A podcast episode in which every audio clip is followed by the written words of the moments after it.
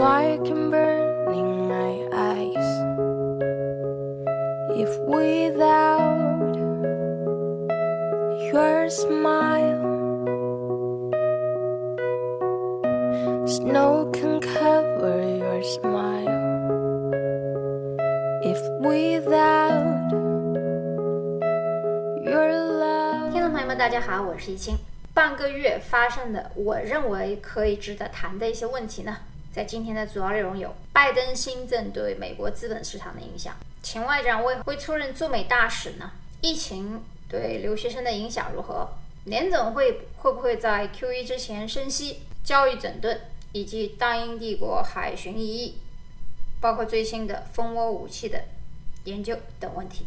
好，我们先从七月二十一号消息说起。拜登的新经济政策呢，以及美国经济缓慢的复苏，其实没有他什么功劳了。因为早在川普离任之后不久，美国的经济呢就已经开始复苏。但是拜登的政策却违背了美国的传统工业的结构，主要是因为违背了美国资本市场的发展的准则了。因为他现在是通过一些国家干预来进行某些领域的扶持，这在一定程度上的不公平呢，会让。美国人的传统实体创业精神无法接受的，因为美国不像日本有一些传统，也不像中国有政策的传统。那美国的这个 industry 当中，如果拜登扶持了像 New Mexico 或者是 Arizona 这样的州的经济的话，那其他州肯定一定觉得不公平啊。那你干嘛要扶持新墨西哥州或者是亚利桑那州呢？对吧？那么而且他也没有什么钱，而是通过印钞票的方式，最后还是老百姓要买单。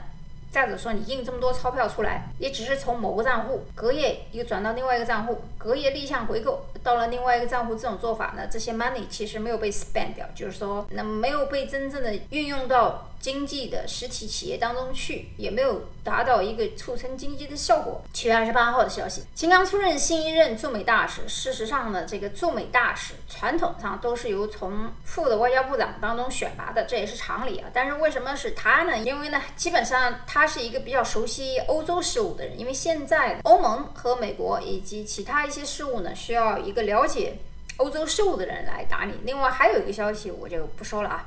大家知道就行。那么这个是什么样一个讯息呢？究竟中美关系是走向不好的发展还是好的发展呢？当然这是一个好的信息啊，我就点到为止了。核然水患损失了七百一十五亿人民币。那么这个南京机场呢，由于接收了这个俄罗斯的飞机，部分的一些工作人员呢，打扫飞机垃圾的时候呢，传染了这个病毒。那个毛老太到扬州打了一次麻将，一个人封了一座城的故事，大家也都知道了。那那个从来不跟外省人来往的安静的古城啊。基本上就没有了喝早茶、皮包水、水包皮的安逸生活了，甚至连准备去美国留学的一些扬州的留学生也被困在那。我最近看到一些帖子在求助啊。当然了，最近还有一些常态发生的就是年轻人的躺平和摸鱼的习惯。那烟花台风除了对地理位置的一些破坏呢，其实也阻扰了很多的国家的海上军演。一会儿我们谈到最后的时候，我们谈那个英国海洋舰的时候再说啊。我们先谈这个年总会的事儿，在我的群里面问这个加息和降息的准确时间，我说这个年总会有些事情说不清，我能说清吗？年总会有些事情说不清的，不是因为他说不清，而是他不想说清楚。所以呢，咱们在听政治和解读经济的时候呢，就需要特别聪明，才能领会其意啊。但是有三个信息呢，大家需要看清楚。第一个，呃，利率区间呢是会在零到零点二五之间的。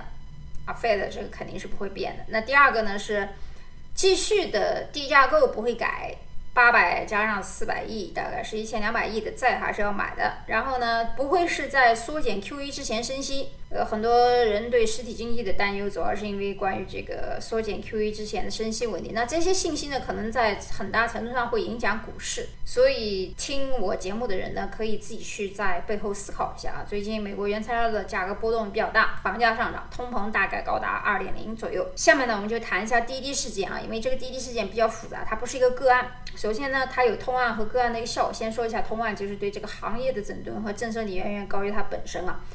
首先呢，这个未来中国企业想去美国上市，可能会受到比较大的监管，不仅仅当然是中国方面，也有美国方面。我们先说一下中方有这个反外国制裁法。那中国的先让模式呢，这种中中外的结构模式呢，其实讲的是百分之九十三的管理啊和这个制造啊，或者看起来好像都在中国，但是资本的获利呢是在美国。过往很多中国在美国上市公司都是这样，那说起来呢都是中国公司，但其实股份和资本的控制方呢有一些不在这儿啊。但是一会儿我们把这个讲清楚。但是滴滴这次很惨啊，记得阿里巴巴我记得是罚了一百八十二个亿，那这次滴滴罚的比阿里巴巴还要多。另外，不仅如此啊，美国还要控告他，原因是他隐瞒了一个 risk，什么样一个 risk 呢？就是那个 China risk。什么叫 China risk？就是说，是不是他股权书上没有讲这些 risk 呢？不是啊，滴滴股权书上肯定是写了，但是那几十页的普通的 risk 呢，没有，都是一些普通的，就是大家都知道的一些一些危险情况，但是它隐瞒了。中国某些市场在它上市之前，其实找他喝茶这个细节，所以呢，美国集体开始诉讼它。那这个事件影响有多大呢？大到对中国市场结构的重新洗牌。因为中美的矛盾啊，不仅仅这么简单。我们中国有审计法，但是审计法呢，它又规定某些中国企业的信息不得外露。那么美国人又不服气了，你这不外露又不公开，那我咋审计呢？对吧？那加上滴滴在加州还有个研发机构，所以今天我想提到的很多术语呢，如果大家听不懂，可以去百度一下。比如我们讲什么中中外结构，一会儿我们讲这个新浪的结构，加上大数据安全法，这些都跟未来的中美之间的关系，包括到美国上市之路呢，都会有很多的困难。而且呢，美方他要求要求中方机构呢。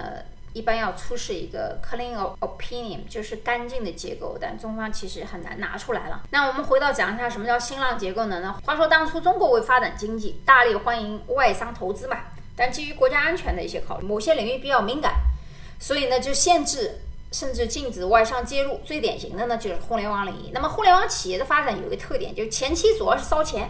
大家都知道，后期才能盈利。那你烧钱，你又不让我融资，那咋弄，对吧？尤其是在二零零零年左右那段互联网泡沫时期呢，这样的企业，国内的银行是不待见的，也看不见利润，银行是不愿意承担这种风险的。但是，互联网企业的发展呢，它又需要钱，不然就无法生存，会因资金链断裂而倒闭，那怎么办呢？国内融不到钱，那就只好转向国外了。巧的是呢。还真有一些外资看好国内的互联网企业，希望入股，于是双方经过讨价还价，终于就达成了投股投资协议。但问题出现了，一九九九年的时候，新浪筹划海外上市。当年九月底，时任信产部部长吴基传在一次讲话当中认定，ICP 为电信增值服务。根据中国的法律呢，是这块不允许外资进入的。那不允许外资进入以后，融资就会泡了汤。企业也会因为资金枯竭而倒闭，我们不得不佩服当时人们的创造力啊！那新浪很快就提出了一个重组方案，将原来的 ICP 业务从原母体四方利通剥离出来，成立全新的纯内资公司。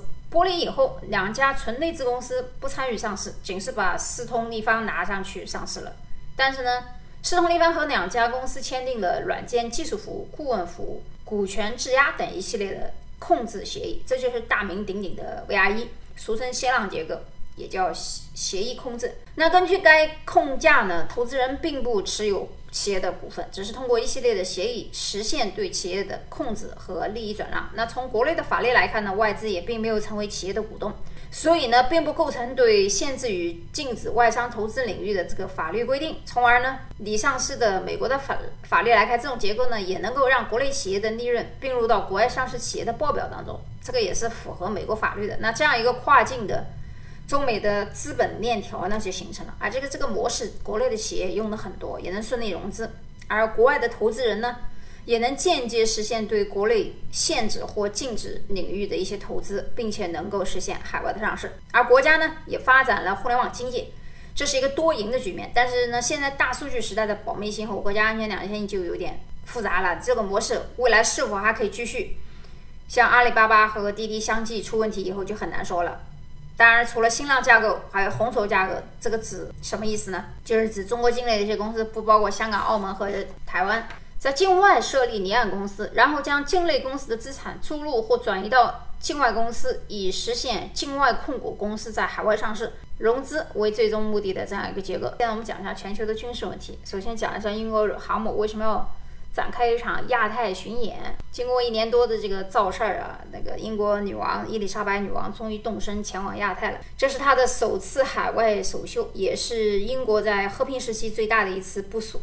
伊丽莎白女王号战斗群将访问四十个国家，参加七十多场活动，航行于二点六万海里。那么，直到今天，有很多媒体也都在问，为什么一艘英国航母非要展开一场亚太巡演？这个排水量约六点五万吨，全长二百八十米，最多可载四十架战斗，造价于三十亿英镑。这个船二零一七年服役以来，是英国海皇家海军史上最大的战舰。出发前呢，那个九十五岁高龄的英国女王伊丽莎白二世还穿着红色的套装，与舰长和航母战斗群指挥官一同出现在甲板上。一个漫长的旅行呢。穿越了地中海前往红海，从亚丁湾抵达阿拉伯海，再从印度洋驶向菲律宾海，然后北上到西太平洋，最后返回英国。看这个地图，我就在想，你咋返回英国啊？你是绕到西太平洋了？难道你要原地返回，还是你要绕北冰洋啊？在这个期间，他访问印度、新加坡、日本、韩国四十多个国家，参加七十多场活动，包括参与伊拉克和叙利亚的反恐行动，在地中海和法国航母。并驾齐驱，在亚太地区举行联合军演，总航行二点六万海里，足足绕地球赤道一周啊，大概二点一六万海里吧。那么这也是在和平时期英国海军最大规模的一次部署了。伊丽莎白女王号航母将载两着十八架 F 三五 B 战斗机，同时还有六艘哈皇家海军舰队，一艘搭载着战斧巡航导弹的潜艇，十四架海军直升机和一个皇家海军陆战队。另外，美国海军陆战队大概二百五十名队员，一艘美国驱驱逐舰和一艘荷兰护卫舰半驾随行，参与航行的官兵多达三千七百人呐。有人说，英国在南海问题上其实并没有特别立场，但是从二零一六年英国脱欧开始以后，英国其似乎放弃了一贯的政策，开始高调维护南海航行自由了。原则上来讲呢，其一，我觉得这个英国啊，他一直不想自己从。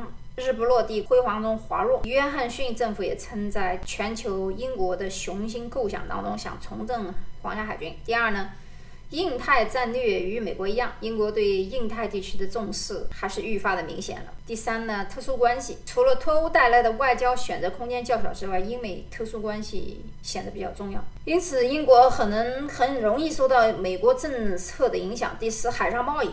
航母造访航队有助于英国与沿海国家的贸易和外交关系，就像英国海军司令所说一样：“海军追随贸易，贸易追随海军。”当然了，也有人笑话说，现实当中这个航母自2019年以来故障不断，接连发生海事当中发现漏水事故，残缺不全，还只能依靠一外援。据我所知，据我所知啊，英国这艘船上的。对空指挥还是美军把持的。那接下来最后一个话题就是大家最近了，大家比较热的一个问题，就是蜂群武器。那蜂群武器的无人机到底有多强呢？无人机的蜂群战术又称无人机集群作战战术，其作战概念取自二战时期德国发明的狼群战术，即不惜成本的突破有限敌对防御力量。那说到底，该技术无非就是从数量层面上建立优势，通过成千上万的无人机摧毁对方的防空系统，在两国爆发空战时抢夺制空权。那在无人机战术刚刚提出的时候，世界各国的专家都认为蜂群技术是无解的，因为它机型又小，噪音又小，又不容易被侦测系统发现，甚至这么一个小小的飞行器可以携带先进的核弹啊，轻松的摧毁对手的防御工程，而且还不会有人员伤亡。如果一次性出动十乃数百计无人机，那么战争爆发的一瞬间，可能摧毁对手的所有的防御工程，包括但不限于防空系统。而且无人机造价以及携带的武器成本综合起来相比较，其打击目标的价值来讲微乎其微，因而出动无人机蜂群打击对手，从军事费用的角度来讲是一项稳赚不赔的投资。因此，限制无人机，尤其是反制无人机蜂群技术，令各国烦恼不已。在这种背景下，以色列率先亮出了反制无人机的新武器——激光武器。激光武器是怎么反制它的呢？激光武器是一种可以利用高能激光直接锁定对方目标、杀伤的这么一个定向武器。它发出的高能激光以光速传播，拥有极快的攻击速度，打击强度非常之快，可以说是无人机的克星啊！以色列著名的公司拉斐尔公司最最近发明的这个无人机的杀手。不过呢，激光武器从造价来说并不便宜，且其目前的应用基本上只能用于反制无人机，所以在激光武器领域投入大量研究，对一个国家来说。并不理智。那么还有别的方法可以反制无人机蜂群技术吗？最近几年来，除了对激光武器去反制无人机之外，有些国家还非常有创造性的提出了用无人机蜂群去对峙无人机蜂群。因为无人机蜂群本质上是一种集成资源打击对手战术。如果从数量上大致持平的话，以无人机的杀伤力去抵抗对手的杀伤力，以集成资源对抗集成资源，便能做到不亏不赢。加上无人机的研究是未来战争的必然趋势，所以这种技术也普遍被一些国家所接受。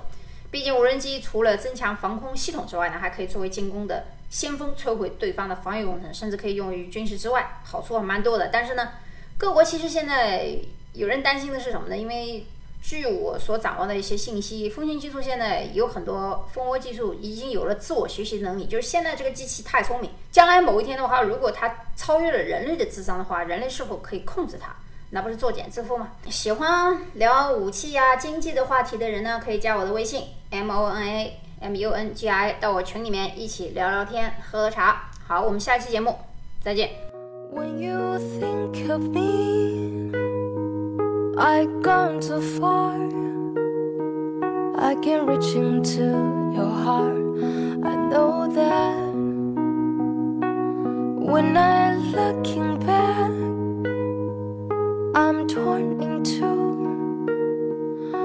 Might break like glass with this be the last. Why do I see a sad, sad in your eyes? Why do I see a sad, sad in your eyes? Why do I see a sad, sad in your eyes? Why do I see a sad